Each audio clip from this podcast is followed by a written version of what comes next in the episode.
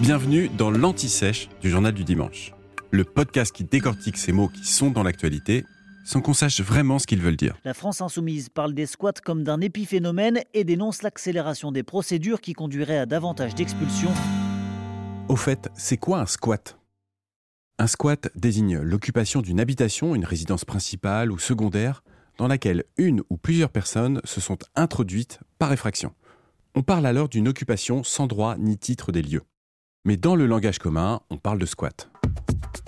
Le terme vient de l'anglais to squat, s'accroupir. Oui, comme les squats en musculation, qui sont un exercice où l'on fléchit les jambes. Pour la petite histoire, le terme est d'abord apparu pour des paysans britanniques qui squattaient des terres agricoles. Et pour ceux qui aiment l'étymologie, squat vient de l'ancien français esquatter ou esquatir, qui signifiait aplatir, écraser, verbe lui-même dérivé de quatir, voulant dire se cacher, se blottir. Le squat désigne aussi bien l'action que le lieu qui est squatté. C'est forcément illégal, mais c'est aussi très marginal. En 2021, le ministère du Logement a créé un observatoire des squats afin de faire face au manque de données officielles sur la réalité de ce phénomène en France. Au mois de mai de la même année, le ministère indique ainsi que 124 demandes de procédure ont été remontées en 5 mois auprès des préfectures pour expulser des squatteurs. Près de la moitié, 52, se trouvaient en Île-de-France, suivi des Hauts-de-France, 17, et de Provence-Alpes-Côte d'Azur, 16.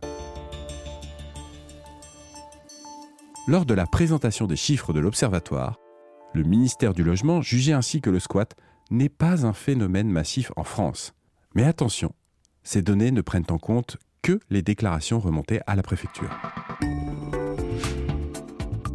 Vous venez d'écouter l'Anti-Sèche du Journal du Dimanche, le podcast qui répond à la question que vous n'osiez pas poser.